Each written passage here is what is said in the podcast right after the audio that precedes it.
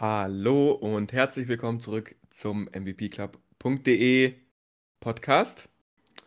Länderspielpause. Wir haben uns ein bisschen was einfallen lassen. Ehrlich gesagt, äh, wir, da muss ich sagen, hole ich mir ein bisschen Credit, wo ich eigentlich keinen Credit verdiene. Es war Benes und Maxis Idee, die heute auch wieder am Start sind. Bene, schön, dass du da bist. Servus, war natürlich schön, Solo zu machen und nicht deine Stimme zu hören, aber ich, ich ring mich dazu durch, heute auch nochmal. ja, die Solo-Folge ähm, kann ich auch nur jedem ans Herz legen. Bene letzte Woche das erste Mal alleine Bundesliga gemacht. Zu der WM gab es ja ein paar Solo-Projekte von Bene, aber jetzt das erste Mal Bundesliga, hat mir sehr gut gefallen auf jeden Fall. Ja, aber zu Maxi muss ich nicht viel sagen, ne? Der ist hier, ähm, hat Stammgast. mir mein Herz erobert, Stammgast geworden. Also auch schön, dass du hier wieder dabei bist. Ja, Servus, du hast aber auch mein Herz erobert. Schön, schön, schön. So, so kann es nämlich auch gehen, Bene, ne? So begrüßt man sich hier. Daran merkt man, dass wir uns schon ein bisschen länger kennen, Bene, ne? Das ist so typisch. ähm, gut, also, ich habe noch gar nicht gesagt, worum es heute gehen soll. Ähm, vermutlich steht das ja aber auch im Titel. Äh, das wäre, glaube ich, eine clevere Idee, wenn ich das so gestalte. Es soll darum gehen, dass es ja die eine oder andere Entwicklung gab jetzt hier bei äh, Bayern München. Und äh, darum, dass Niklas Füllkrug zwei Tore gemacht hat in der Nationalmannschaft. nee, nee, das wollte ich eigentlich nur einstreuen. Äh, fand ich auf jeden Fall sehr gut. Auch die, die Ratings bei den ganzen Apps, Sofascore und so weiter, alle irgendwie gelb, orange äh, und dann einfach äh, Lücke mit dem Doppelpack. Also richtig geil, hat mich sehr gefreut. Ähm, aber ansonsten soll das Thema heute tatsächlich sein, dass Julian Nagelsmann für 20 Millionen gekommen äh, entlassen wurde, kurzerhand. Und da gibt es natürlich gerade sehr, sehr viele Diskussionen drüber in der Fußballwelt. Nachfolger Thomas Tuchel, wie er von manchen Kommentatoren genannt wird, finde ich sehr interessant. Wie seid ihr? Welches Team? Seid ihr Tuchel oder Tuchel? Ach so, Tuchel. Ja, Tuchel. Ja, ehrlich? Weil ich, ich bin ich Tuchel eigentlich. Ja, ich bin bereit. Ich nenne ihn auch immer Tuchel. Tuchel. Ah, interessant. Nee. Ja, das ist, ich höre halt manchmal Tuchel, manchmal Tuchel. Das ist doch mal eine erste Abstimmung für diese neue Spotify-Funktion. Leute, wenn ihr diese, wenn ihr auf Spotify gerade hört, ähm, habe ja, ich eine Abstimmung Tuchel, gemacht müssten ja zwei L am Ende sein halt. Äh, nee, das geht um das U. Ach Ist so. wie Hut oder Ut. Äh, oder. Ja, du sagst ja äh, auch nicht Ut, du sagst ja auch Ut, also sagst du auch Tuchel. Ja, ja, warte mal, ich brauche, brauche gerade ein anderes Beispiel, was meine Theorie belegt. Gut, wir wollen jetzt das hier, wir wollen die Abstimmung nicht verfälschen. Also Leute, stimmt bitte ab. Äh, ich mache eine Abstimmung. Was sagt ihr, Tuchel oder Tuchel? Kann man bei Spotify abstimmen. Ich weiß nicht genau wo, aber ihr seid ja schlau, ihr findet das schon. Einfach unter der Folge. Mal gespannt. Ja, unter der Folge direkt. Gut, haben wir das schon mal? Das ist doch schön. Hier äh, direkt eine gute Idee bekommen. Ähm, ja, und da soll es heute drum gehen. Ich würde sagen, wir machen das so ein bisschen chronologisch, fangen vielleicht damit an, äh, wie es denn dazu überhaupt zustande gekommen ist, dass jetzt Julian Nagelsmann gefeuert worden ist. Ähm, weil grundsätzlich auf dem Papier ist ja immer so ein Thema bei den Top-Trainern. Champions League läuft gut. Bundesliga auch vorne mit dabei. Ähm, letzte Saison lief auch gut. Was gibt's noch Gutes? Punkteschnitt ist sehr krass. Mm, ich finde so rein entwicklungstechnisch das eigentlich auch in Ordnung, was passiert ist. Mm, wie seht ihr das? Also Entwicklung, Thema, würdet ihr sagen, das ist jetzt unabhängig davon, wen man jetzt als Nachfolger geholt hat, ein Schritt, den man so vor dem Spiel gegen Dortmund, auch vor dem Hintergrund Länderspielpause, gehen sollte oder wie steht nee. ihr dazu? Aha. Auf gar keinen Fall. Also Sehr in meinen gut. Augen, ich habe da gar keine Art, das nachzuvollziehen, weil du musst bei diesem ganzen Bedenken, klar ist es nicht so, dass Nagelsmann zu 100% sportlich überzeugt hat, aber bei der Verpflichtung von Julian Nagelsmann war man sich darüber dessen bewusst. Also man muss das mal ehrlich sagen, klar war der schon der absolute Wundertrainer in Deutschland, aber der war trotzdem mehr oder weniger noch ein Rookie. Der war 33 Jahre alt, hatte zwei Stationen, hat keine Titel gewonnen gehabt bis dahin. So, also ist jetzt nicht so, dass man hier irgendwie Carlo Ancelotti oder weiß ich nicht wen geholt hat. Und man hat ja nicht ohne Grund auch die Rekordablöse für den Trainer gezahlt. Ich glaube, 20 sind es fix 5 Millionen Bonus. Ich weiß jetzt gar nicht, wie das mit dem Bonus läuft, ob man die dann jetzt automatisch zahlen muss oder ob die verfallen. Aber auf jeden Fall finde ich, das ist ja ein Projekt gewesen, so, den Julian Nagelsmann zu verpflichten. Und das Projekt lief nicht lange genug, als dass man sagen kann, es ist gescheitert, sondern ich finde, man hätte das bewusst äh, abwarten müssen und mit Geduld daran gehen müssen. Und dann hätte man in meinen Augen hier eine Dynastie formen können, also mit Julian Nagelsmann. Das wäre mal wieder so gewesen, ich weiß nicht, es ist ewig her, dass man Bayern-Trainer lange auf der Bank saß. Ich glaube, gefühlt seit Ottmar Hitzfeld gab das nicht mehr, weil Heinkes war ja immer da und weg. Und ähm, das wäre ja auch ein, ein Favor von den Bayern, wenn man mal wieder einen Coach hätte, der da mal länger als zwei Jahre auf der Bank sitzt. Und dass man hier jetzt äh, ihn feuert, in meinen Augen einfach nur, weil man Angst hatte, dass äh, Tuchel einem weggeschnappt wird, das finde ich halt echt respektlos. Okay, finde ich gut. Maxi, du hast ja gerade intern schon angekündigt. Angekündigt, da kommt jetzt was von dir äh, Richtung Brazzo. Ähm, ich habe vorhin auch nochmal die Pressekonferenz geguckt. Also es ist schon irgendwie, ich finde diese Dynamik mit Brazzo und Kahn und dann Tuchel, wie er da sitzt, irgendwie gefällt mir das gar nicht.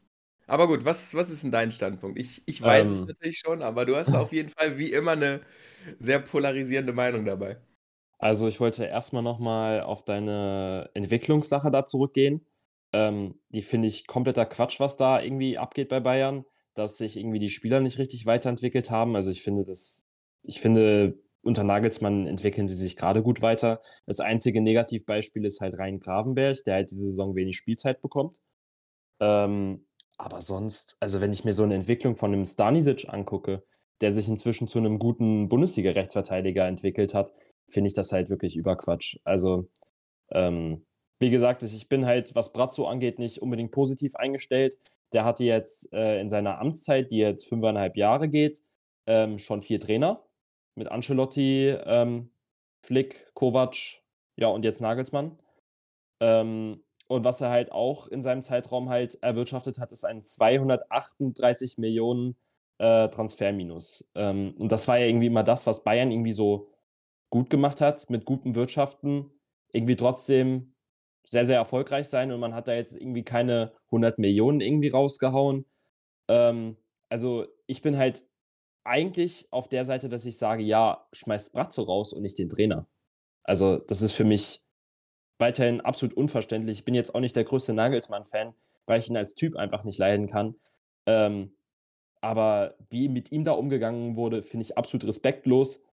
Ähm, und ich finde, was Bayern gerade aktuell macht, ist wirklich das, was einen Verein irgendwie unsympathisch macht. Also ich finde ich find das einfach alles ziemlich arrogant und es gefällt mir gar nicht. Ja, finde ich gut. Ich weiß nicht, ob man bei mir gerade Staubsauger hört. Wen willst du vielleicht dazu nochmal anschließen? Thema Entwicklung, hast gerne. du jetzt noch nichts gesagt? Gerne, gerne. Ja, also ich muss auch sagen, zu Brazzo, ich war von Anfang an kein Fan von dem. Am Anfang saßen ja auch die Transfers nicht, wenn man an den ersten Sommer denkt, wo Leute wie Cuisance, Fiete Arp, das war ja alles schon unter seiner Regie. Äh, Renato Sanchez wurde verbrannt und da wurden dann irgendwie Laien nach Swansea gemacht, wo ich mir denke, yo, wenn ein Junge in der Bundesliga sich nicht akklimatisieren kann, dann verleihe ihn nicht nach England. Also, und dann hat er sich ja so ein bisschen gecarried mit diesem Fonsi-Glückstreffer wo ich mir auch denke, wohl kaum hat Brazzo, ist Brazzo in die USA geflogen, hat den gescoutet so. Da muss man ja eigentlich der Scouting-Abteilung eher die Props geben als jetzt Brazzo. Und klar hat er dann die sagenumwobenen Lucas Hernandez und Sadio Mané geholt. Seitdem hat er ja irgendwie krassen Kredit bei den Bayern-Fans bekommen. Trotz allem bin ich auch einfach in der Art und Weise, wie Brazzo immer wieder auftritt, gar kein Fan von dem so. Also zum einen ist das halt so dieses klassische Bayern-Geklüngel. Ich weiß nicht, äh, wir haben ja heute mal ein bisschen Zeit, intensiver über so alles zu reden. Zum Beispiel, habt ihr das mitbekommen mit seinem Sohn, der da den Profivertrag von ihm bekommen hat, obwohl er absolut keine Qualität hat? Dann ist er zu, die haben ja so eine Kooperation in den USA, dann ist er zur zweiten Mannschaft von Vancouver ausgeliehen worden, hat da auch nicht gespielt. Und jetzt ist der, glaube ich, ich weiß gar nicht, wo der ist, irgendwo in Ungarn oder irgendwie sowas. Also, das ist halt auch so dieses klassische Bayern-Geklüngel. Da ist er äh, schön in die Nachfolge von Uli und Kalle, äh, hat er genau weitergemacht. Und deswegen, also ich finde den kompletten Vorstand auch komplett quatschig. Also sage ich, sag ich euch ehrlich so. Ich finde, da ist keiner irgendwie, also egal ob es jetzt Heiner ist, ob es Kahn ist, ob es Brazzo ist, also die sind für mich in der Öffentlichkeitsarbeit alle total katastrophal. Und ja, äh, auch alleine, wie man ihn jetzt abgesägt hat, dann hat er einen Doppelpass gesagt, ja, ähm, wir haben mit dem Tuchel verhandelt und wir konnten natürlich Julian nicht informieren, bevor wir das, die Zusage von, ähm, von Tuchel hatten. Und dann ist es Donnerstag an die Presse geraten, bevor wir ihn persönlich kontaktieren konnten. Wo ich mir denke, also zum einen ist das so ein bisschen, wenn man das mal so auf Beziehungen überträgt, ja, ich habe einen Partner und bin schon mal so ein bisschen am Tindern und gucke schon mal ein bisschen. Und wenn ich wen finde, erst dann mache ich aber wirklich Schluss. Wo ich mir denke, fair wäre es gewesen, zu dem zu sagen, ey, wir verhandeln mit dem Tuchel so, dass du dir darüber bewusst bist, dass sowas wie über die Presse gar nicht geschehen kann, weil dass er das über die Presse erfahren hat, das ist halt eine Art und Weise, die darf bei einem Club wie Bayern München nicht passieren, egal was da für Maulwürfe sind oder weiß ich nicht was. Das darf wahrscheinlich bei gar keinem Verein passieren. Bloß jetzt in der Größe mit den Personalien ist es natürlich nochmal besonders dramatisch.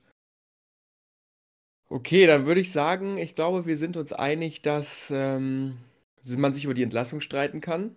Ähm, sowohl über die Art und Weise als auch darüber, dass sie überhaupt stattfindet. Dann ist vielleicht jetzt das nächste Thema, was wir schon anschneiden können, was man denn vom Nachfolger hält, weil das kann man natürlich auch nicht isoliert betrachten. Es geht ja nicht nur darum, dass man Nagelsmann entlassen hat, sondern ich denke schon, dass auch ein großer Teil davon ist, weil das ja auch schon damals im Gespräch war, dass man eben die Möglichkeit hatte, ähm, mit Thomas Tuchel einen Trainer zu holen, der auf jeden Fall schon ein bisschen mehr auf seiner Vita stehen hat. Und da stehen die Bayern-Bosse ja natürlich auch ein bisschen drauf. Und ich glaube, dass er auch nachgewiesen hat, dass er so einer Aufgabe gewachsen ist. Ich persönlich ähm, finde, es ist ein Upgrade zu Nagelsmann, würde ich sagen. Vielleicht nicht perspektivisch, da finde ich ganz interessant, dass du halt diesen ähm, Legacy-Aspekt ansprichst, Bene, wo du sagst, man kann halt langfristig mit ihm, glaube ich, kann man mit Nagelsmann mehr anfangen als mit äh, Thomas Tuchel. Das hat man ja bei seinen Stationen immer bisher gesehen. Wenn man das dann auch noch darauf bezieht, was für Probleme Tuchel dann immer mit irgendwelchen Führungspersonen hat und dass es da irgendwie immer zu Stress kommt, immer irgendwie Stress gibt mit irgendwelchen Starspielern. Ich finde, Wirklich, dieses Video, wo Sean Parker zur Sau gemacht wird, ist das beste Fußballvideo der Welt. Sean, was machst du da? Was, was sind deine Ideen? Es ist genial. Immer wieder, wenn Tuchel irgendwo angestellt wird, wird das ja ausgegraben. Ich würde aber ganz kurz nochmal was zu Nagelsmann sagen, und zwar noch, bevor wir weiter zu Tuchel gehen, zur Thematik, ob er die Kabine verloren hätte. Gibt es ja mittlerweile auch die eine oder andere Aussage der äh, Spieler. Und laut Bild war es auch so, dass Neuer und Ulreich gegen Nagelsmann waren. Welche Überraschung. Nachdem man äh, Tapalovic abgesägt hat. Das Krasse ist ja tatsächlich auch, der Torwarttrainer und der Arzt sind die einzig beiden, die aus dem alten Stuff bleiben dürfen. Und der Arzt, äh, der Torwarttrainer ist ja von Nagelsmann installiert worden. So, also das ist auch, finde ich, ein starkes Stück, sich noch schön den Torwarttrainer vom Nagelsmann zu snacken und ihn dann abzusägen. Und ja, Gnabry, Sané, Musiala, Cancelo und Mané wären keine Nagelsmann-Fans gewesen. Müller soll neutral gewesen sein.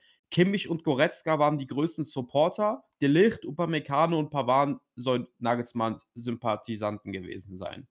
Und ich finde halt, das spricht so ein bisschen so für diesen FC Hollywood, weil da zeigt sich halt ganz klar, ich würde nicht sagen, dass er die Kabine verloren hat, sondern der Bayern-Kader ist untereinander einfach die Chemie fehlt da so ein bisschen und deswegen läuft es auch sportlich, denke ich, nicht so und das wird auch ein Tuchel nicht ändern können, weil man da eben im Gegensatz zu früher, wo man oft Einheiten hatte, wenn ich an die Robberiezeit denke, so, das war ein Team, weißt du, die haben eine Triple geholt zusammen, das hat insgesamt funktioniert und hier wird es halt immer deutlicher, auch mit den ganzen Leihspielern, die man sich mittlerweile holt und Topstars, Talente, dann irgendwie Leute wie Chupomoting oder so, dass da einfach eben der Kader, und das macht nun mal Brazzo, so zusammengestellt wurde, dass es für einen Trainer unglaublich schwierig ist, da eben halt auch eine Einheit zu formen und die Kabine komplett hinter sich zu haben.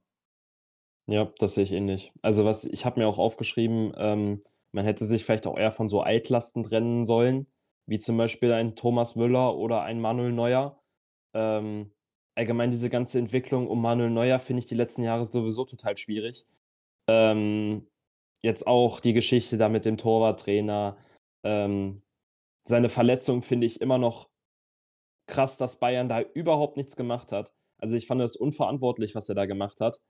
Ähm, und ich, ich sehe es halt einfach nicht, warum sich irgendwie so Spieler größer sind als der Trainer. Also ich finde, man sieht ja gerade bei Vereinen, ähm, die wirklich gute Arbeit leisten, dass quasi der Trainer der Star ist, um jetzt nur mal was zu nennen, zum Beispiel Freiburg oder Union.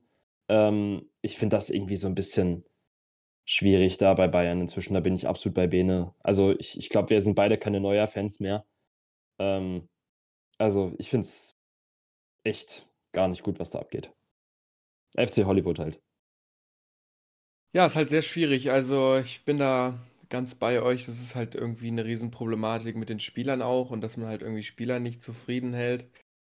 Es ist irgendwie voll die Charakterfrage. Also man kann jetzt auch nicht wie im äh, Football Manager irgendwie gucken, Spieler, da gibt es ja so eine Eigenschaft, die heißt Spielerpersönlichkeit oder so, und da gibt es dann zielstrebig, relativ professionell, professionell und sowas.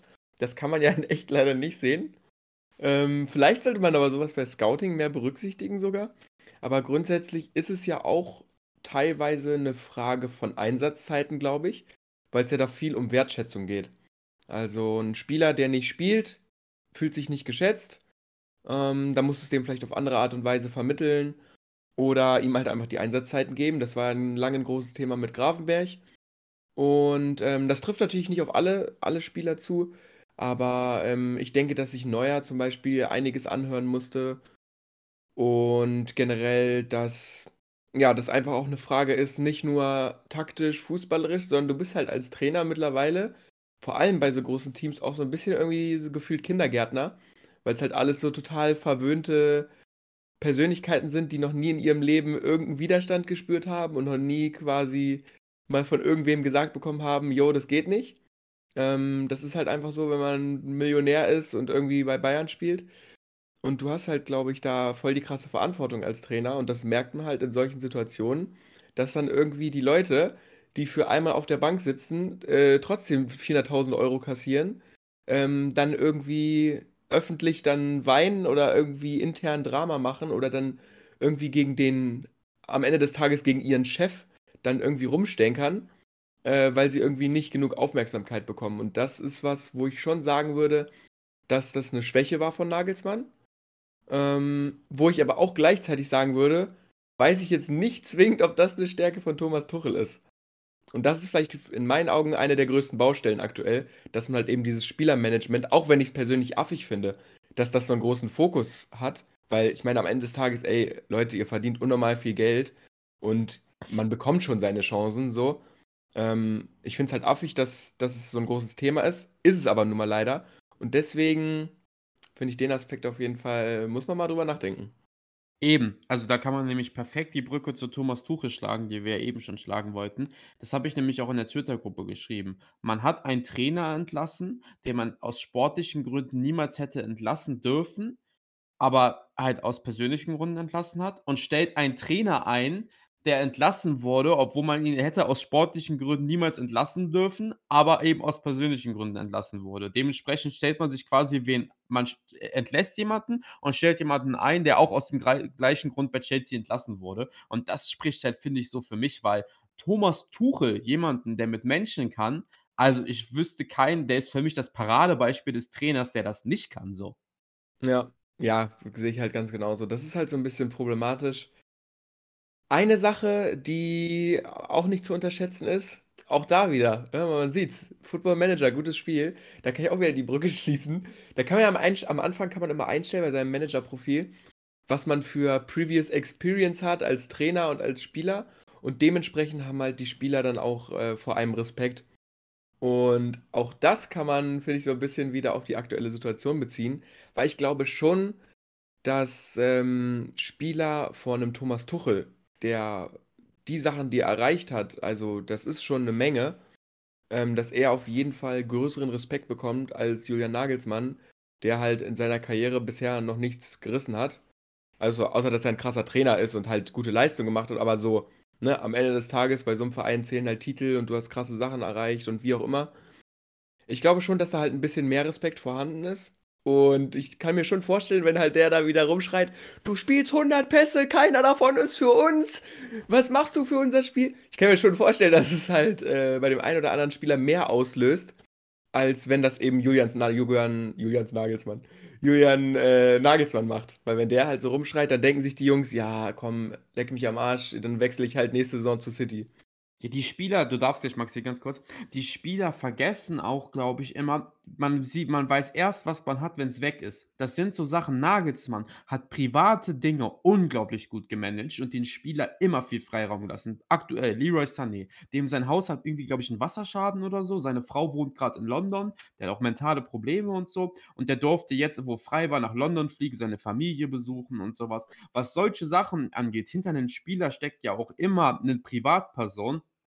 Da wurde Nagelsmann oft für gebasht, aber der hat sich immer darum gekümmert und oft auch sich vor seine Spieler gestellt und den Freiraum gegeben, wo er öffentlich Kritik für bekommen hat. Das ist was, was ein Tuchel den nicht eingestehen wird. Der wird die zu Sau machen, der, die werden teilweise dumm gucken und dann wird es in zwei Monaten so sein, die einen, die jetzt ihn kritisiert haben, sind vielleicht dann positiv und die anderen, die jetzt glücklich waren, fangen dann wieder an zu kritisieren. Also ich weiß nicht, was Bratzo da sagen von, er hat die Kabine verloren. Also das ist ja unmöglich, die zu gewinnen und jeder Trainer hat ja seine Eigenarten und Nagelsmann hat sowohl Pro als auch Kontras, aber fehlerfrei ist ja kein Trainer. Ja, so sieht's aus. Also ich meine, am Ende des Tages ist es halt so, dass du das ist das Problem. Ich glaube, da sind wir uns vielleicht einig, äh, eine Einheit in der Mannschaft herrschen muss. Und da kann halt ein Trainer, glaube ich, nur bedingt alle auf seine Seite holen, weil ich glaube halt ein sehr effektives Mittel ist eben so unangefochtene Stammspieler zu entwickeln. Ne? Kimmich, Goretzka, dann hast du halt da deine Jungs, die auf deiner Seite sind. Es geht halt aber nicht mit allen. Ähm, dann musst du die halt irgendwie so privat managen, so, was du gerade angesprochen hast, dieses Beispiel finde ich ganz gut.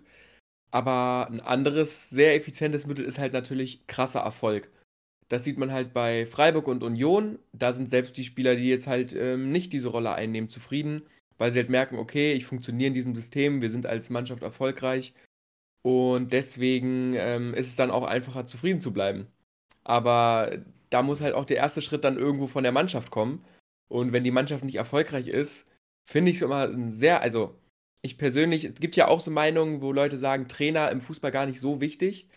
Grundsätzlich bin ich da, glaube ich, so 50-50. Also grundsätzlich Trainer schon wichtig, vielleicht teilweise aber ein bisschen zu overrated, weil am Ende muss halt die Mannschaft zocken so.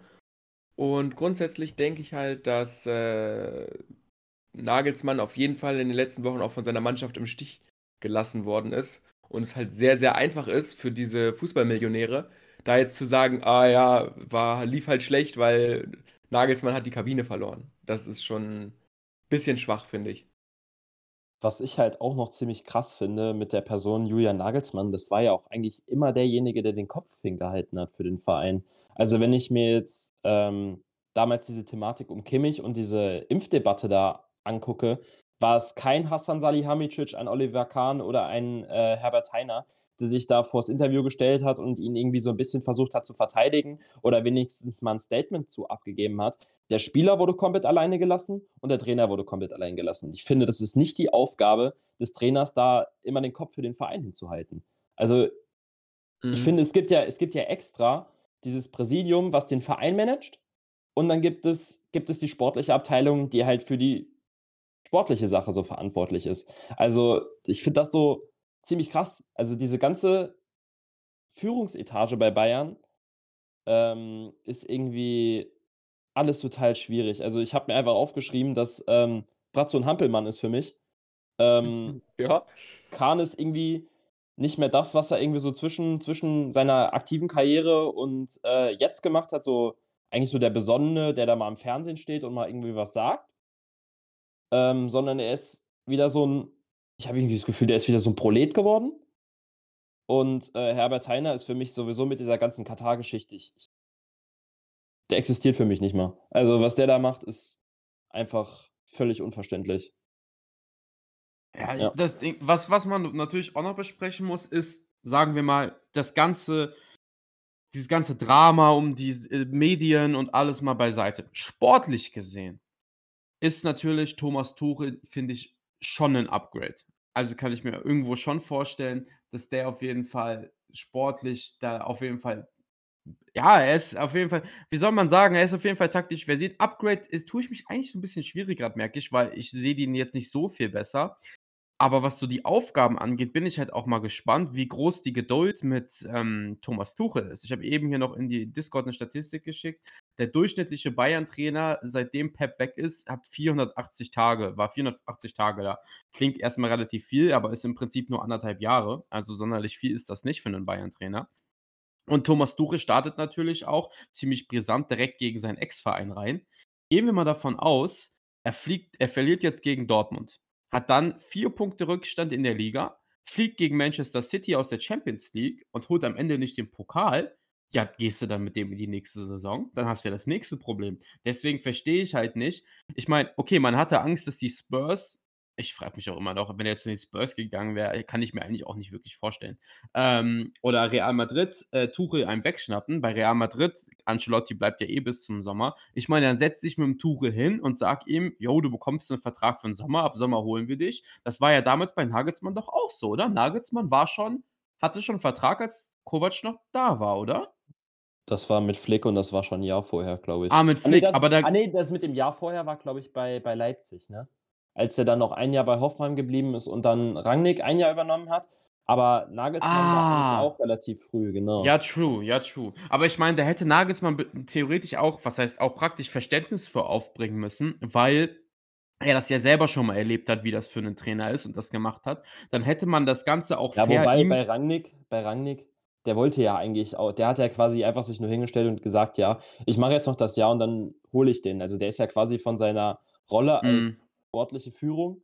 Bei RB ja. ist er ja dann quasi einfach wieder ein Glied zurückgerutscht. Und ich meine, vielleicht wäre Nagelsmann trotzdem enttäuscht gewesen, aber es wäre trotzdem irgendwie ein ganz anderes Gefühl gewesen. Und man hätte ihm halt auch noch eine Chance gegeben, weil ich meine, wenn man jetzt nur auf die sportlichen Ergebnisse anschaut, dann hat er diese Saison in der Champions League jedes Spiel gewonnen. Also er ist nicht nur weitergekommen, sondern er hat jedes Spiel gewonnen, sowohl in der Gruppenphase als auch in der K.O.-Runde. Und man hatte da jetzt keinen ähm, Ferenc Varosch oder so in der Gruppenphase, sondern man hatte sowohl Inter Mailand als auch FC Barcelona, ja. die aktuell äh, Platz 1 in der Liga sind und gefühlt jedes Klassiko diese Saison gewonnen haben. Ich glaube, sie haben wirklich jedes Klassiko gewonnen, wenn ich mich nicht irre. Ähm, man hat im Pokal, man ist im Pokal weiter, hat mit Freiburg einen absolut machbaren Gegner und man ist in der Liga klar nicht Erster, aber man ist ein Platz hinter Dortmund mit einem direkten Duell. Also da hätte man in meinen Augen durchaus Nagelsmann hätte die Saison zu Ende bringen können und hätten dann im Sommer einen Clean Cut machen können, weil so ist man auch von der Situation, bringt Tuchel keine Leistung und holt keine Titel, dann bist du im Sommer direkt, hast du die Trainerfrage wieder aufs Neue. Also äh, unnachvollziehbar für mich. Das Ding ist halt auch immer, also ich, ich finde, das kann man eigentlich ganz gut mit so einer Situation vergleichen. Du hast einen richtig guten, talentierten Spieler. So, keine Ahnung, wen gibt es denn da? Vinicius Junior aktuell. Aber du hast die Chance auf Messi. Aber obwohl ich Tuchel jetzt nicht auf dem Niveau sehe, trainerisch. Aber ähm, da ist nicht so die große Kluft zwischeneinander. Nur der eine ist A jünger und B hat wirklich Upside nach oben. Und äh, ich, ich bin auch absolut nicht der Meinung, dass Nagelsmann den schlechtesten Fußball seit Kovac spielt. Also ich finde den Fußball, den Nagelsmann spielt, tausendmal ansehnlicher als den von Hansi Flick zum Beispiel. Und der wurde ja quasi auch vom, vom Hof gejagt. Ähm, ich, ich sehe das irgendwie nicht zu sagen, er ist sportlich ein Upgrade. Also Tuchel kann, hätte auch zum Beispiel das Spiel jetzt gegen Leverkusen verloren. Das, das hätte ich mir genauso vorstellen können. Weil Leverkusen es halt einfach hochintelligent gegen Bayern gemacht hat. Deswegen finde ich dieses Upgrade-Gelaber finde ich auch ein bisschen zu viel. Ich finde es halt einfach eine komische Entwicklung. Ich finde es ein komisches Denken von den Bayern-Bossen, dann einen 33-jährigen Trainer, der hohes Potenzial hat, äh, der sich auch noch mit dem Verein irgendwie identifiziert äh, rauszuschmeißen für einen, dem der FC Bayern eigentlich herzlich am Arsch vorbeigeht. Hauptsache, er kriegt seine Kohle.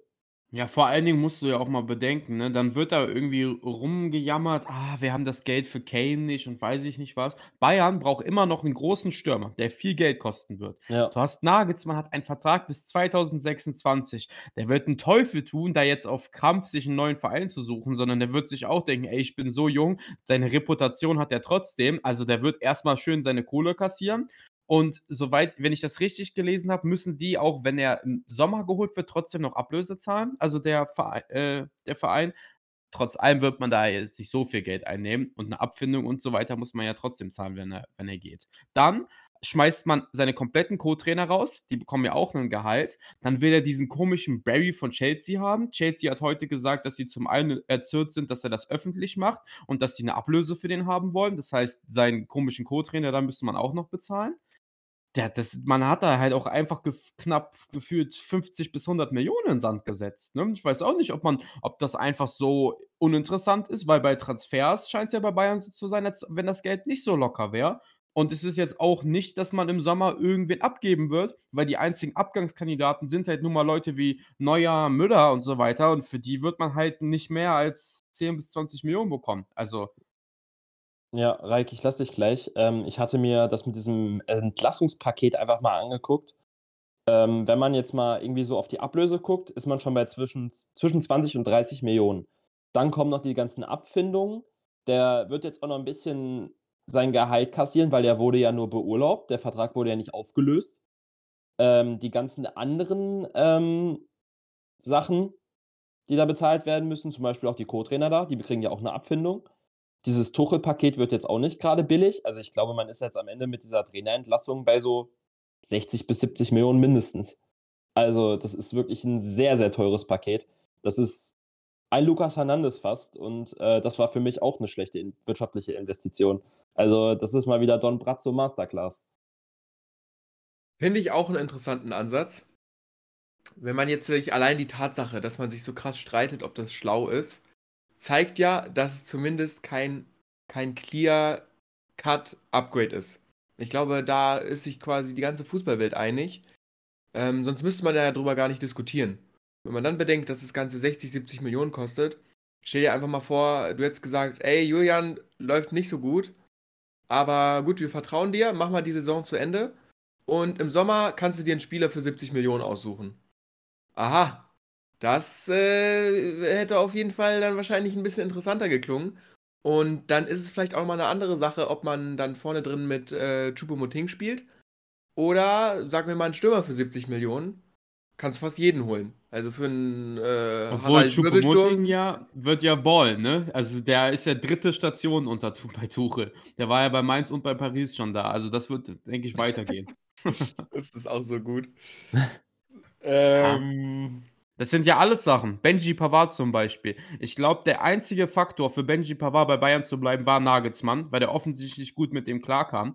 Ich kann mir nicht vorstellen, dass Benji Pavard bleibt jetzt. Also, weil der war so oder so kurz vorm Absprung. Wäre natürlich auch eine massive Schwächung, weil der für mich mittlerweile einer der besten Verteidiger da ist.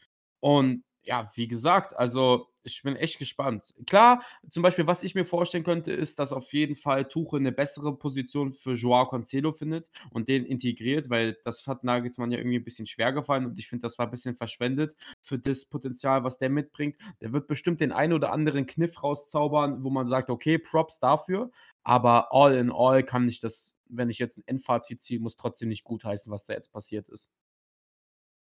Ja, das ist halt. Ähm sehr, sehr passendes Drama und ich denke, dass der Hauptauslöser einfach ist, dass man äh, am Ende des Tages äh, in der Kicker blättert und sieht, Borussia Dortmund ist auf der 1 und das aufgrund der vergangenen Jahre, wo ja die Bayern schon das ein oder andere Mal Meister geworden sind, löst das sehr, sehr viel aus und äh, in dem Fall ist es, und ich finde es krass, dass sich das irgendwie keiner eingesteht, weil am Ende des Tages finde ich schon, dass es irgendwie so eine Art Panikreaktion ist, weil es einfach anders kannst du das nicht ordentlich rechtfertigen.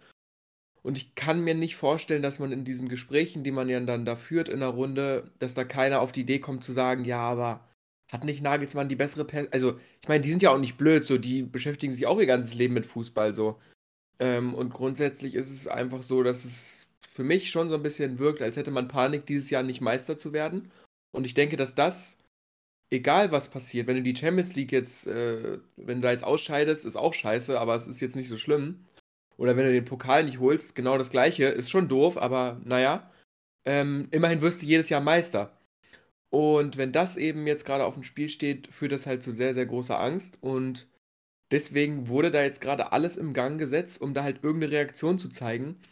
Aber es ist jetzt für mich persönlich und ich würde halt sagen, dass es in Ordnung ist, wenn man bei Bayern sagt, okay, das ist für uns das wichtigste Ziel, das muss jedes Jahr erreicht werden und dafür tun wir alles. Finde ich in Ordnung, wenn man das sagt. Aber ich würde jetzt nicht sagen, dass die Karten, dass man Meister wird, mit Tuchel erheblich besser stehen als eben mit einem Nagelsmann. Und wenn man diesem Hauptziel jetzt durch einen 70 Millionen Transfer oder einen 70 Millionen Paket, Einkauf, wie auch immer man es nennen kann, wenn man dem halt nicht erheblich näher kommt dadurch, sondern jetzt in der Situation ist, jo, Tuchel, viel Spaß im ersten Spiel. Übrigens, wenn du das verlierst, bist du im Prinzip gefeuert, weil dann äh, wird es halt sehr, sehr schwierig schon mit der Meisterschaft. Dann hat er direkt einen schlechten Einstand. Dann haben wahrscheinlich schon die ersten vier Spieler wieder keinen Bock mehr, die dann nicht in der Startelf standen. Ähm, also er hat jetzt als erstes direkt ein Endspiel. Und wenn das gewinnt, dann ist erstmal heile Welt, aber grundsätzlich ähm, eine sehr, sehr unangenehme Position. Und ich glaube, besser wäre es gewesen, langfristig in den sauren Apfel zu beißen und vielleicht zu sagen, hey, doofes Jahr, vielleicht werden wir dieses Jahr sogar nicht Meister, aber gut, dann nehmen wir im Sommer mal wieder 50, 60 Millionen und holen uns halt mal einen Spieler für eine Position, die wir wirklich brauchen, wo wir bisher nicht den Mut hatten. Und dann kann es auch sein, vielleicht ist das Vertrauen nicht da äh, zu Brazzo, dass da irgendwie dann irgendwer denkt, boah, jetzt Brazzo 70 Millionen geben, damit er wieder irgendeine Lusche da verpflichtet. Irgendwie Bunassar irgendwie als Stürmer quasi. Muss jetzt auch nicht sein. Ähm, dann ist vielleicht auch das wieder die Personalie, die schlecht ist. Haben wir ja auch schon drüber gequatscht. Ähm, und äh, grundsätzlich, ich bin auf jeden Fall auch sehr, sehr stark Team Nagelsmann. Ich glaube, wir alle drei eigentlich. Ist ja auch mal was. Ne? Sind wir uns in der Folge mal einig. So über den grundsätzlichen Take. Aber ja, also ich bin auf jeden Fall gespannt. Aber dieses erste Spiel, würdet ihr schon sagen, ist doch auch so eine Art Endspiel, oder? Einfach als ja. Einstand. Absolut. Auf jeden Fall, auf jeden Fall. Also ich zu der, kann ich dir, also ich stimme dir auf jeden Fall zu 100% zu. Das Geld hätte man anders investieren können. Man hätte im Winter das Geld einfach in Ronaldo stecken sollen. ähm, das wäre auf jeden Fall besser angelegt gewesen. Was ich mir persönlich, wo wir gerade sagen, wir sind Team Nagelsmann, ich wünsche mir einfach, dass der einen coolen Verein findet. Also, weil Nagelsmann ist für mich auf jeden Fall ein guter Trainer und ich meine, ey, wenn die Tuchel nicht bekommen, Real Madrid, vielleicht übernimmt er ja einfach Real Madrid. Wäre natürlich eine ziemliche Ansage so. Fände ich persönlich ganz cool, da ich ja auch krasser Madrid-Sympathisant bin, würde ich nicht komplett ausschließen, könnte ich mir auf jeden Fall vorstellen. Ich denke, dass Nagelsmann auf jeden Fall noch eine große Karriere vor sich hat. Und ja, was Bayern angeht, ich hoffe einfach Dortmund, das wäre so cool, so diese Redemption auch bei dem, was Tuchel da damals, es war ja ziemlich unschön, wie er Dortmund verlassen hat und so, was da los wäre, wenn Dortmund das Spiel direkt gewinnt, das wäre einfach genial. Ich finde es schön, wir haben halt so ein bisschen Drama, ein bisschen Story, ein bisschen Spannung einfach dieses Jahr in der Bundesliga und ähm, ich persönlich habe halt sowohl mit Bayern als auch mit Dortmund gar nichts am Hut. Das Einzige, was mich da halt interessiert, ist, dass wir vielleicht mal einen anderen Meister haben. Deswegen bin ich da vielleicht ein bisschen invested. Aber grundsätzlich als neutraler Fan ist es halt einfach ein absoluter Genuss, dass man jetzt halt mal so ein bisschen Spannung hat, dass jetzt durch diese ganze Trainerstory sich natürlich jetzt noch intensiviert. Man kann sich einfach richtig auf das Spiel am Wochenende freuen. Und ähm, das ist auf jeden Fall schon mal viel wert, weil wir in den letzten zehn Jahren fünf oder sechs Saisons haben, wo es um die gleiche Zeit in diesem Jahr halt schon entschieden war. Und deswegen äh, ist das auf jeden Fall eine sehr, sehr schöne Sache. Was ich noch ansprechen wollte, wir hatten ja noch ein kleineres Thema ähm, jetzt in dieser Länderspielpause. Es kann auch sein, dass es noch am Anfang, ähm, nee, am Ende von dieser Bundesliga-Zeit war. Äh, Olli Glasner, entweder zu Real, die sind ja auch irgendwie so ein bisschen dran. Also ich finde, das sind halt diese beiden Personalien, die es halt gibt. Ähm, Nagelsmann und Glasner halt entweder zu Tottenham oder zu ähm, Real. Bene guckt Was, irgendwie so, als hätte er das nicht mitbekommen. Das finde ich Zu Real. Ja, also wenn Glasner zu Real, also selbst Tottenham würde ich schon wirklich, boah, das wäre schon eine Ansage, aber zu Real. Olli oh, das wäre also, so, das wär so Hamid Altintop-Vibe, Digga. so, als sie damals da unter Mourinho die ganzen Verrückten geholt haben. Ja.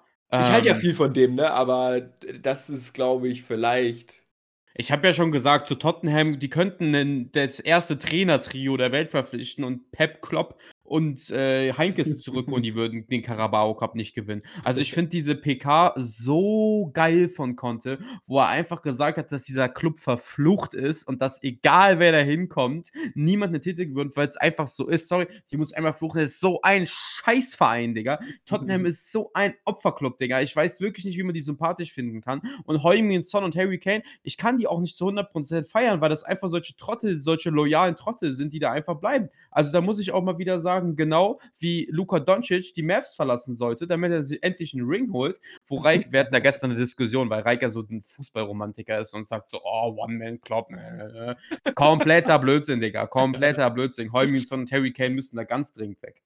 Ja, ich bin mir mittlerweile halt relativ sicher, dass Son das jetzt halt noch zwei, drei Jahre das Geld abkassieren will, um dann äh, seine Karriere in Bremen ausklingen zu lassen. Also, das ist für mich die einzige logische Erklärung. Als Ex-HSVer vor allen Dingen höchstwahrscheinlich, ne? Ja, der war halt ja öfter in Hamburg und hat halt auch ab und zu mal Bremen besucht und hat halt gemerkt, er findet das halt eigentlich ganz schön. Also, es macht halt nur Sinn, so als logischer nächster Schritt. Naja, Özil, schade, ne, dass Özil nicht nochmal noch mal gemacht hat. Ne? Auch eigentlich. Özil, Son, Sko und Füllkrug. Das ist doch eine Offensive, mit der ich mich anfreunden kann. Nee, aber was ich kurz ansprechen würde, wenn wir eh mal in der Special-Folge sind, ich würde vielleicht noch ganz kurz auf den DFB eingehen, wenn ihr da dabei seid. Hatten wir nämlich in der Folge mit äh, Marco und Arian auch angesprochen, wo wir über die Neulinge geredet haben. Und jetzt haben sie ja das erste Spiel gemacht. Und ähm, ich würde nämlich sagen, für mich wenn der so weitermacht und dieses Leistungsniveau halten kann, ist Marius Wolf die Lösung für die Rechtsverteidigerposition, wo wir lange nach einer Lösung gesucht haben. Ich habe das Spiel gegen Peru ein bisschen verfolgt, hat ein richtig gutes Spiel gemacht und der ist halt eben nicht, weil ich finde, klar, ein Baku und so ist stark, aber das sind halt alles Leute, die Fünferkette spielen. Ne? Das ist halt so ein bisschen das Problem, genau wie in Gosens und so. Und Wolf spielt halt bei Dortmund auch Viererkette, Flick will halt offensichtlich Viererkette spielen und da ist für mich Wolf auch auf die EM hingesehen der optimale Kandidat. Ja, ich kann mich damit noch nicht so 100% anfreunden, weil es sich komisch anfühlt. Aber wahrscheinlich bin ich da bei dir. Also man hat halt leider keine Alternativen. Das ist halt ein bisschen doof. Aber ja, entweder machst du halt Wolf oder du bürgerst Robert Sko ein, ne? Das sind. ich schaff's aber auch wirklich jede Folge den unterzubringen, ne? Das muss man mittlerweile eigentlich auch schon fast anerkennen. Dänemark ja, also hat gegen Kasachstan verloren, by the way, ne? Ja, das ist Wahnsinn. Ähm, ja, DFB, weil ich habe da ehrlich gesagt gerade aktuell jetzt gar keine Meinung zu, außer ich es ganz cool, also hat mich jetzt auch nicht krass interessiert, aber ich fand es schon ganz cool, dass der Stegen jetzt die 1 bekommen hat. Und jetzt schon immer mehr passiert, dass jetzt Neuer mal von allen Seiten signalisiert bekommt, yo, danke für alles, aber danke. Ähm, ich glaube, das ist der richtige Weg, dass er vielleicht selber auch mal jetzt ins Nachkommen, Nachdenken kommt, dass es jetzt genug ist.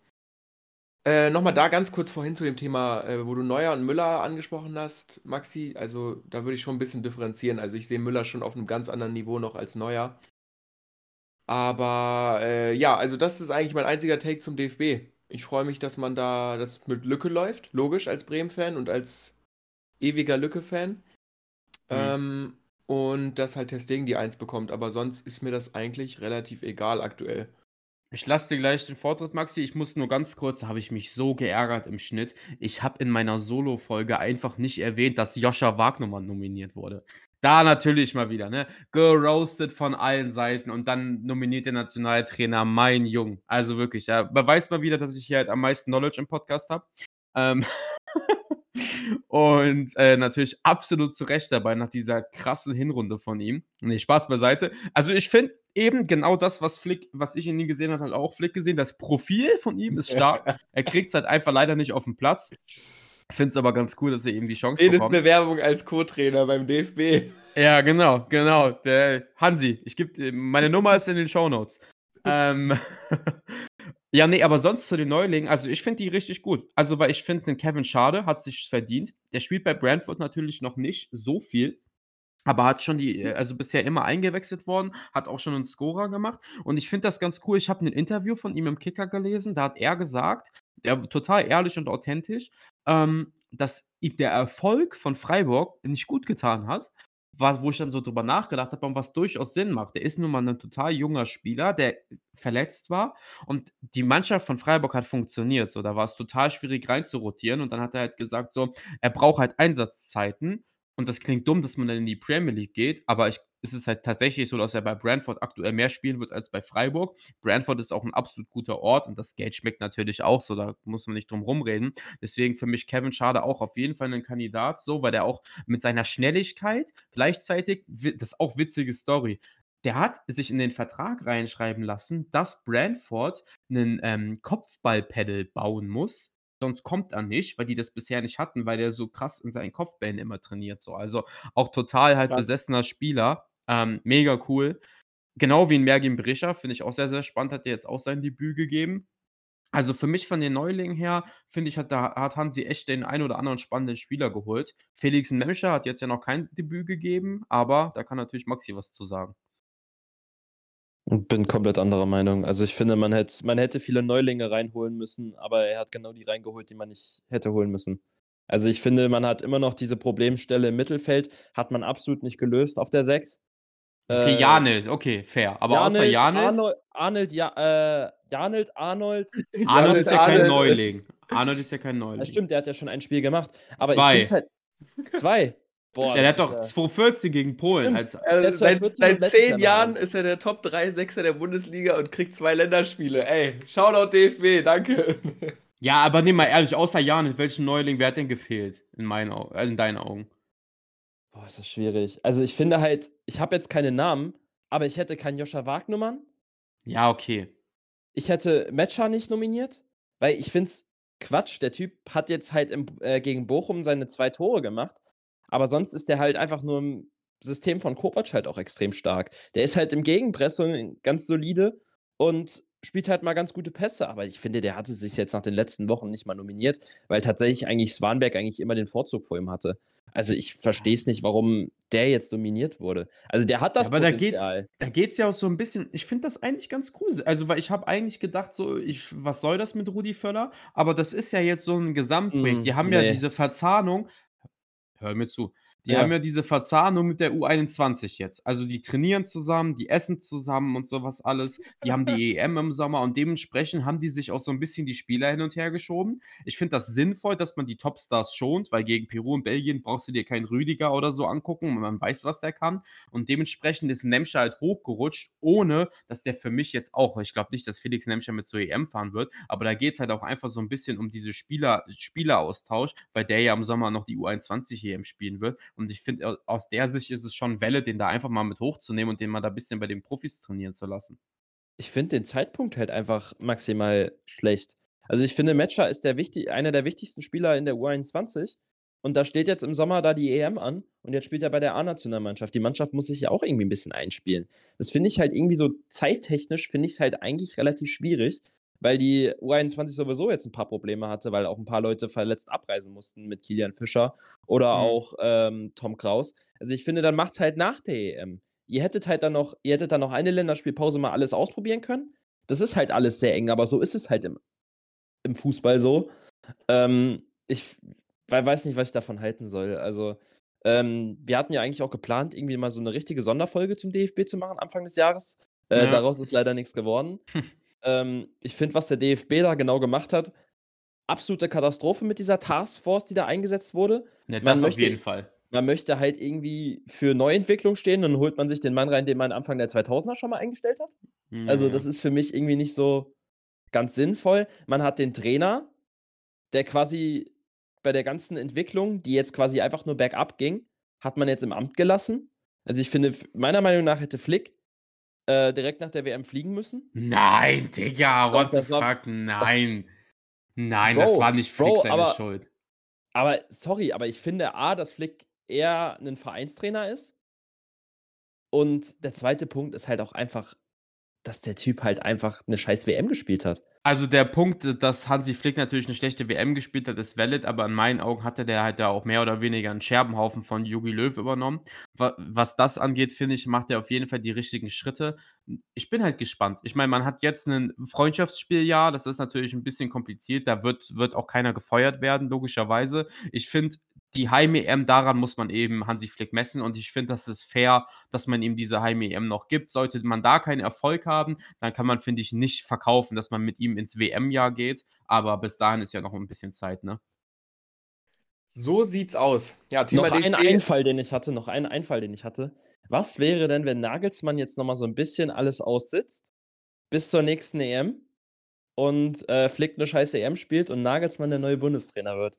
Bevor er 40 ein, wird? Nee, safe wenn, wenn das eintritt, dann, äh, dann möchte ich genauso gefeiert werden wie für diesen Onisivo-Take. Sorry, aber das, das erwarte ich dann.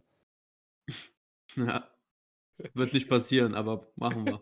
ich bin wirklich sprachlos. Ihr seid beide auf jeden Fall komplett bescheuert. Hat mich trotzdem gefreut, dass wir heute wieder so eine schöne Episode zusammen gemacht haben. Ich hoffe, euch hat es auch gefallen. Thema DFB bin ich aber ein bisschen raus. Ich bin eher der Vereinsfußballgucker. Es ist mir wirklich egal, was da Deutschland seit 2014 macht. Ich hatte meinen Genuss schon im Leben einmal, den brauchte ich und das reicht mir. Vergesst nicht die Abstimmung. Vergesst wie immer nicht, auf mvpclub.de vorbeizuschauen. Ähm, da könnt ihr auch Kommentare da lassen. Schreibt da gerne rein, wenn euch Bene zu dolle nervt. Dann können wir da definitiv Maßnahmen einleiten. Ansonsten hat es mich gefreut. Wir hören uns nächste Woche wieder, würde ich sagen. Hoffentlich wieder in der gleichen Besetzung. Ähm, ich finde das ganz gut, dass wir hier immer so regelmäßig jetzt dabei sind. Ich bin auf jeden Fall jetzt wieder am Start hier regelmäßig. Und dann würde ich sagen, hören wir uns wieder. Und dann gibt es ja richtig was zu bequatschen. Ne? Thema, wir haben es ja schon angesprochen, Dortmund-Bayern. Kurze Prediction-Runde. Was haltet ihr davon? Dortmund-Bayern? Wie sieht's aus, Bene?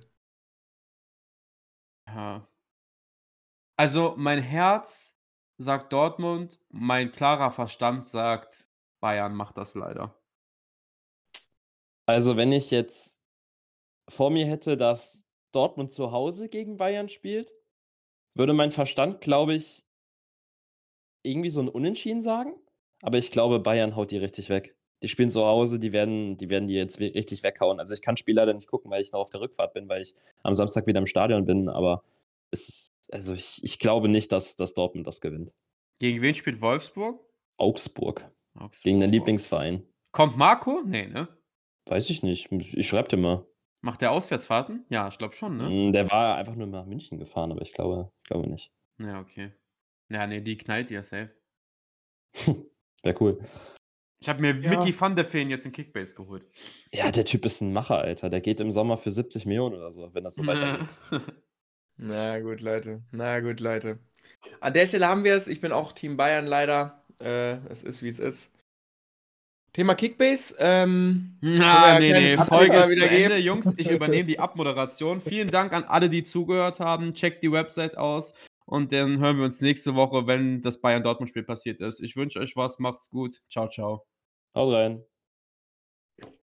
Einfach eine kleine Einblendung in den Show Notes reicht da, glaube ich, als Zwischenstand. Falls es euch interessiert, ich hau einen Screenshot auf die Webseite vom aktuellen Stand. Macht's gut, Leute. Nee, nee, das schneidest du raus. Nein, nee, nee, das bleibt nicht drin, Digga. Das bleibt nicht drin, ganz sicher nicht.